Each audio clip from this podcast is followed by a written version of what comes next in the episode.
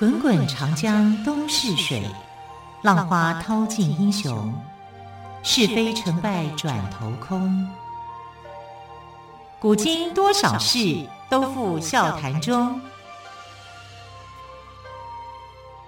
陪你说历史，汪培制作主持。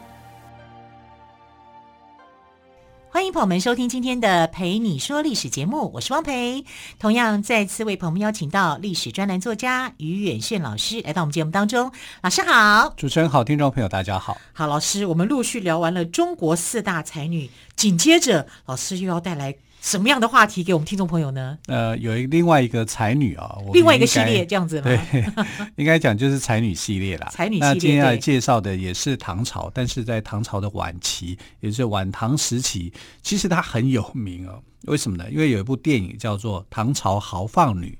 哎，我好像小时候看过，是夏文汐主演的，对不对？对，唐朝豪放女，她是里面的这个女主角，叫做鱼玄机。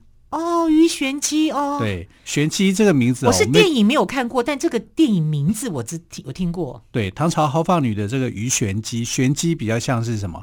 像是道士的名字，对，对不对？我一开始我以为是男士，不是啊，其实他就是一个道士，他的道名叫做玄机。嗯，也许可以认为叫玄机子。哦，对啊，玄机妙算，不不，人家神机妙算，神机妙算。对，她其实是一个非常苦命的女孩子，哎啊，因为于玄机她的本名叫于幼为，幼就是幼稚园的幼，为就是蔷薇的为。嗯哼，啊，于幼为这名字还蛮好听的啊。然后她的字哈叫做呃蕙兰，蕙质兰心这个蕙兰啊，所以她是从小的时候她就很有才华。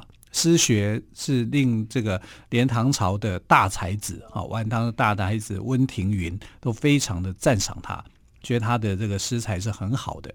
那他的爸爸呢，在生他以后啊，就是觉得自己家庭其实并没有处理的很好，因为他很会读书，可是呢，对功名无缘，那就考不上了啊，就所以他是很落魄的。住在长安附近的一个呃，像是一个贫户地区，叫平康里啊，就在这里啊。所以呃，平康里出生的一个小孩呃，如果在那个时代里面，认为说这是一个好像居住在贫民区的一个孩子。可是贫民区的孩子为什么诗可以做得那么好？就在当地就会传出来，这是一个才女嘛啊！而且她不到十二岁就已经才气满天下了，就说哎，这里。长安城的人都知道，哈，平康里这里有一个才女，小才女，因为年纪还很小啊。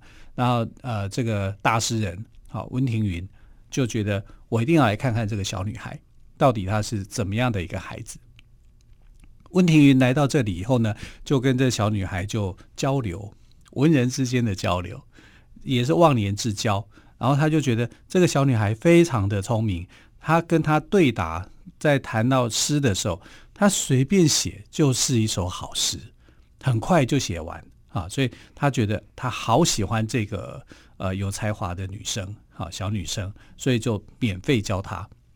一般来讲，你会还是会收取费用，对不对？但是温老师来教的话，不用钱，不一样的。对对啊，而且温庭筠又是一个才子，大才子啊！他的《花间词》其实是开创了这个。呃，五代的这个词的一个先锋啊，所以他是很很优秀的一个诗人。那这个诗人呢，有一个缺点啊，温庭筠长得很丑，所以他也不敢跟鱼幼薇之间有什么非分的那种感觉啊。然后他更想要离开，虽然他很喜欢这个小女孩，可是年纪越来越大了。啊，进入青少年时期了，他就不想说让这个小女孩有什么样的幻想，嗯、或者自己有什么样的幻想。对啊，然后他就离开啊，到别的地方去找工作去了啊，因为刚好有个刺史需要一个幕僚的工作，他就去那边应征。但是做没多久啊，大概两三年以后啊，他就又回来了，回来长安啊，因为大概就是觉得。好像跟着那个刺史也没什么前途啊，所以就回来。回来以后呢，他就很想念于幼为啊，就去再去找他。那于幼为这时候的才气当然又更高了，他把他的老师啊，也就是有师生关系，也像他的父亲的这个温庭筠呢，就直接称呼他的名字。这什么意思？就是我想跟你有一段。啊，类似像这样子哈，那他就是也表示说跟他之间的亲密的这种关系啊。那温庭筠就觉得说，他自己其实没有那么样的想跟于右为发展啊，但是你那么样，你那么样的一个热烈啊，对我有那样的一个情感啊，他不敢接受，他不敢接受，那怎么办呢？刚好他有一个他在当刺史的幕僚的时候，认识一个大才子，叫做李益。这个亿啊，就是亿万富翁的亿。哦，一亿、两亿、三亿的，对对对，不是回忆的忆哦，是人字边的亿，而且还是状元才子。哇。哇，你看这个很棒吧，对不对？哈、啊，然后他就介绍给这个于右为认识。那正好呢，李益啊，他在一个道观里面看到一首题诗啊，这个诗正好就是于右为写的，在道观里看到于右为，也就我们说的于玄机所写的诗，对，对。啊，因为。道观里他有题诗嘛？对啊，就是文人雅士这样子，他就提了一首诗。因为那时候他其实是很轰动的哈。那大家看到呢这个道观里面的这个诗句以后呢，就很喜欢鱼玄机这个人的才华。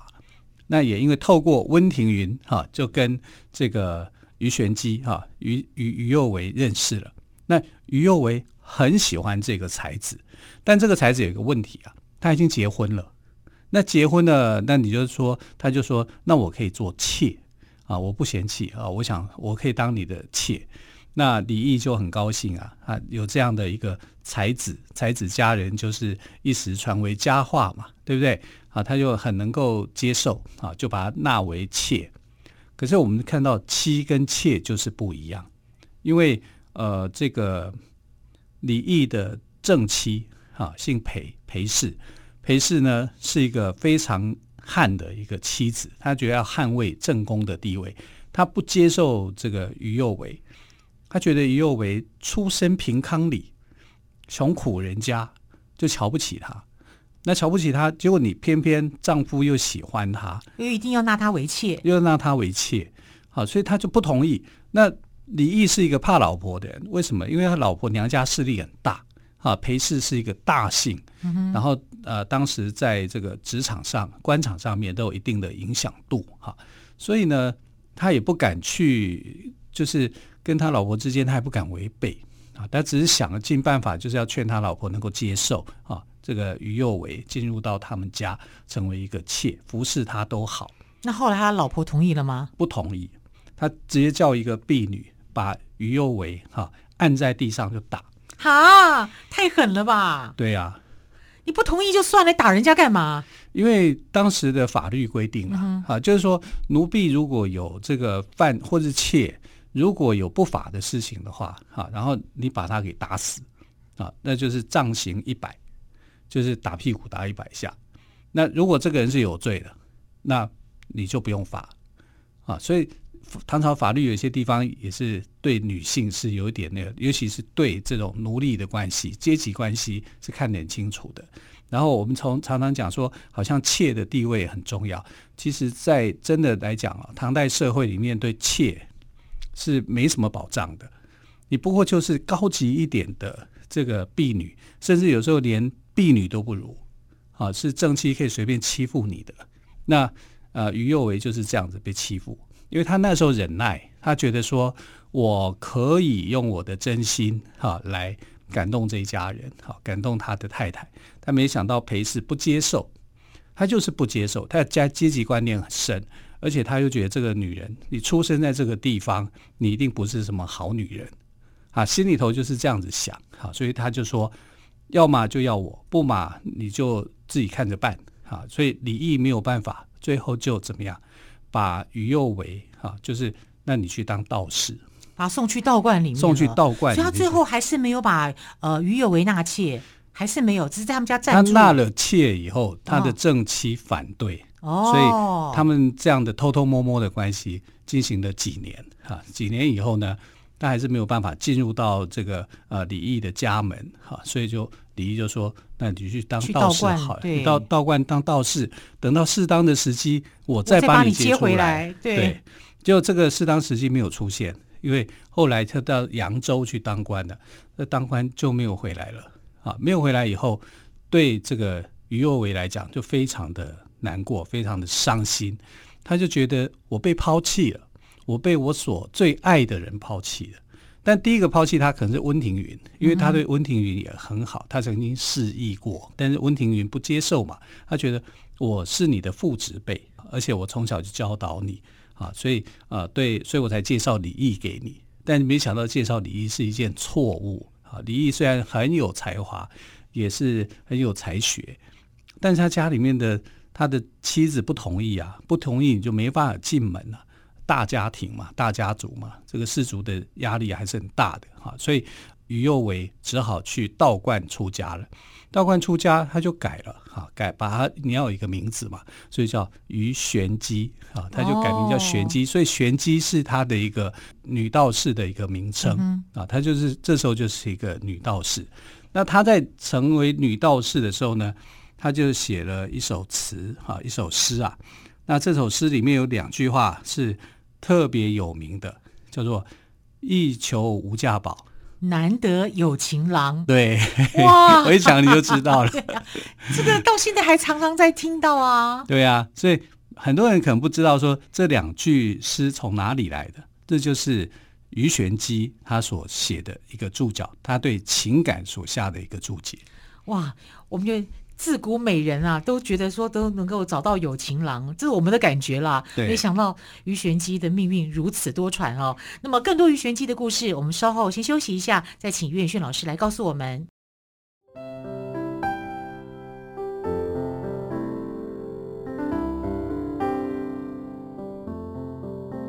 听见台北的声音。拥有颗热情的心，有爱与梦想的电台，台北广播 FM 九三点一。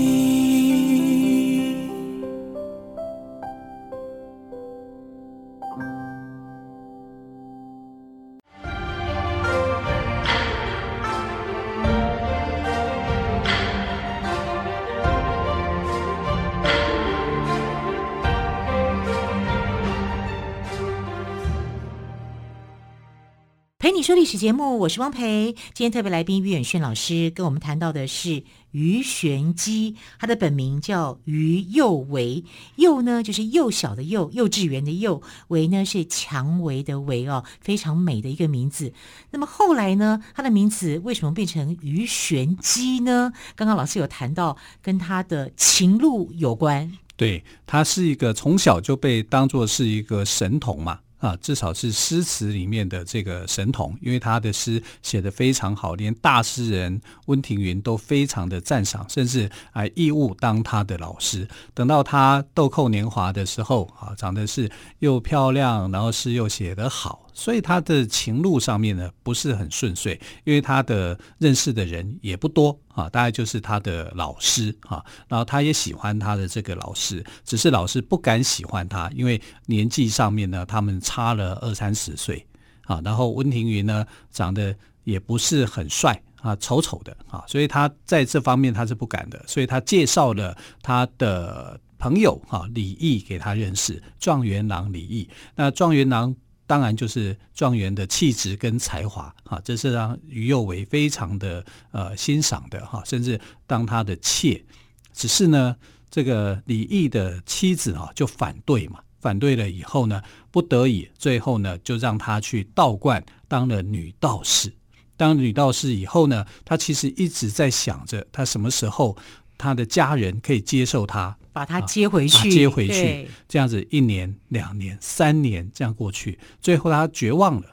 他认为呢，李益已经遗弃他了，遗弃他以后，他就写了一首诗啊，这首诗叫做《赠邻女》哈，赠给这个邻家的女子。女子里面就写了哈，他的整个诗句是这样写的啊：休日遮罗袖，愁春懒起妆，一求无价宝，难得有情郎，枕上。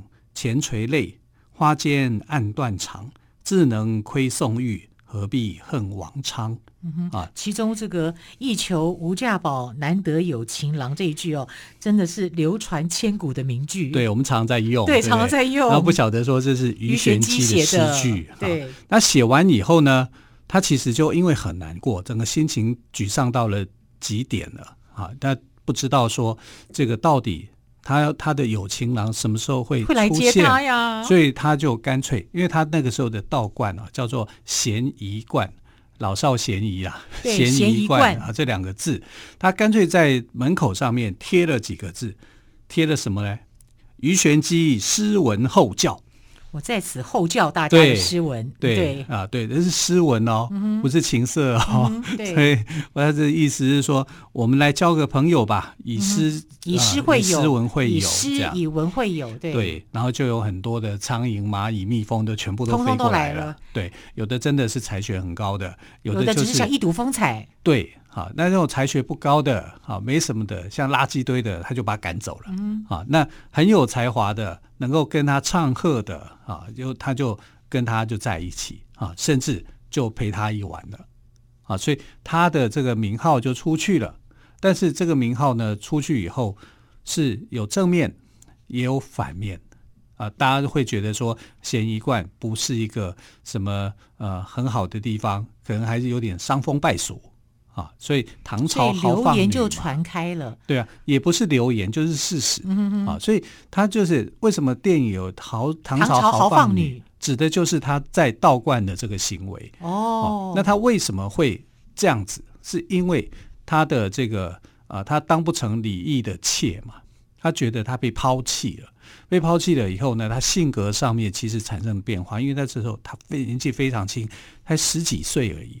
十几岁的一个女孩啊，遭受到情感上面的一个波折，因为那个时候她的正妻裴氏看到她是侮辱她的、羞辱她的，还命她的下人动手去打她，把她压在地上打，好可怜哦。所以她是受到羞辱的，受到羞辱以后，然后她又觉得说，我喜欢的这个人，他应该算是我的先生吧，竟然也不来帮我，不来帮我，然后你们就你说你要跟我再见面。我们再找机会再回来，结果一去就不回头。我等了好几年都没有你的下落，没有你的下落的时候，你你要我怎么办？他也得要生活，他要面对很多的环境的这种挑战。他当道士啊，好，那我就诗文后教吧。啊，这诗文后教以后呢，呃，其实他也会啊被挑逗出来，哈，就是说他的那种情感上面的，他也需要一些依靠啊，所以。这种三教九流的人，在这个咸宜观里面就出现了，就就就这个，他得要去招待他们。有时候就是真的谈心，哎，可是我可能就是看上眼了，跟谁我可能就有一段的这种关系，嗯、啊，所以他被官称为称为叫做唐朝豪放女。其实原因也是这样，哦、在这里对对，就是他的情感上面他没有什么寄托，他用这种方式来宣泄他的感情。但这种宣泄其实正常不正常？不正常，不正常嘛？啊，如果你找到一个正常人家去嫁了，其实是很好的啊、嗯。所以呢，他找的温庭筠帮他出的那个馊点子，找他的跑友李益啊去认识他，然后变成他的妾。在温庭筠来讲，我可能这是我的好意呀，我怎么知道他会是这个样子？对不对啊？他们家族原来这个势力这么大，然后反弹力量这么大，就变成他也很无奈。然后鱼玄机他也不会去怪这个温庭筠，诶，温庭筠毕竟对他是爱护的嘛，哈。可是他就用这种方式，哈，在道观里面有他的这种求生之法，诶，可是道观不是清净无为的地方吗？对啊，对啊，你这样不是搞得很奇怪？道观变成什么一样，像风化场所一样？那道观的人能够接受吗？到没有人了 啊！对，原来如此，就走掉了 啊！所以鱼玄机就反而请了一些佣人啊、女婢哈，来来在道观里面去服侍他、嗯、啊。那他为了要生存，所以就诗文后教嘛。那诗文后教里面可能就背后藏着一些呃玄机了。对啊。玄机就真的有玄机了，了啊、就玄机。对，然后后来于玄机呢遭遇到一件事情，因为他三教九流的人物都会到他的这个道观里面去啊，或者是谈诗啊、论词，或者是发展其他的那种特殊情感关系啊，反正都有，都有的情况之下呢，他喜欢上一个乐师，有一个姓陈的乐师，那宫廷乐师是非常的有才华的啊，他就喜欢有才华的人，然后他就跟跟这个有点发展像地下情一样，他的情人。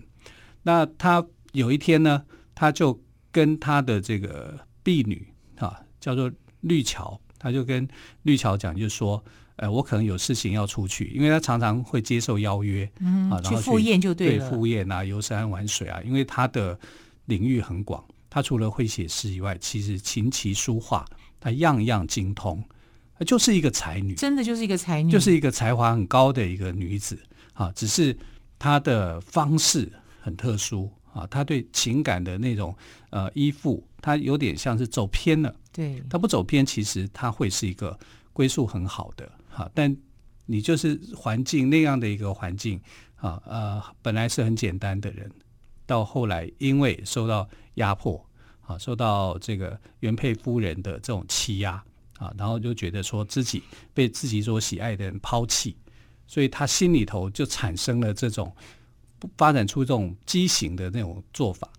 那这种畸形的做法呢，呃，最后导致于他的悲剧，他是什么样的一个悲剧？就是他曾经。有一次外出，然后他就跟那个婢女绿桥就讲说：“如果呃有人来，有客人来的话，你就跟他讲我去哪里。”啊，结果客人就来了，那个姓陈的乐师就来了。然后结果姓陈的这个乐师呢，找不到鱼玄机，反而找到了这个婢女绿桥。绿桥。结果绿桥跟这个客人就发生了一段感情。那等到鱼玄机回来以后呢，发现说这个婢女的脸上啊脸色不对，他就一直盘问她，盘问终于盘问盘问出这一段的这个感情的发展，他就非常的生气，因为那是我的情人，你竟然抢走了，所以他后来呢就失手把绿桥给杀了。啊，绿桥杀了以后呢，他就把埋在土堆里面，然后就跟人家讲说绿桥跑掉了，但没有想到呢，就是被一个客人啊在上厕所的时候。发现说怎么这里到处都是苍蝇，帮他把这个事情传出去，惊动了官府的人员。官府一来查，挖出了一具尸体，那就是绿桥啊，所以是鱼玄机杀死杀死了绿桥啊。这件事情呢就呃传出去，传出去以后呢，最后官府就定案，他认为他是一个杀人犯，那就处以死刑，就把他杀了。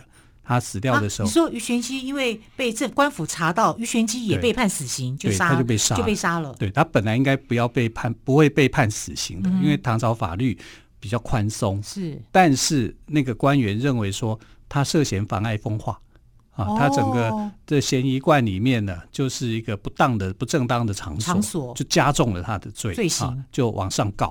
后来皇帝就同意死刑处理。啊，所以于玄机就被判死刑，死的时候才二十四岁。于玄机死的时候才二十四岁，对啊，这么美的人，情路如此坎坷，哎，对呀、啊，一求无价宝，难得有情郎。我觉得他的一生的在追求的，除了他的才情令人佩服之外，他在追求的就是一份真爱。是，我觉得他的感情的一个坎坷哦，让他整个心性都改变了，情路太坎坷了，对。对所以，我们看鱼玄机哦，他就是逃离礼教之外，可是呢，他依然渴望在风尘之中寻得知音。好，非常谢谢岳轩老师今天跟我们说难得有情郎鱼玄机的故事。老师，谢谢喽，谢谢，亲爱的朋友，我们明天再会，拜拜。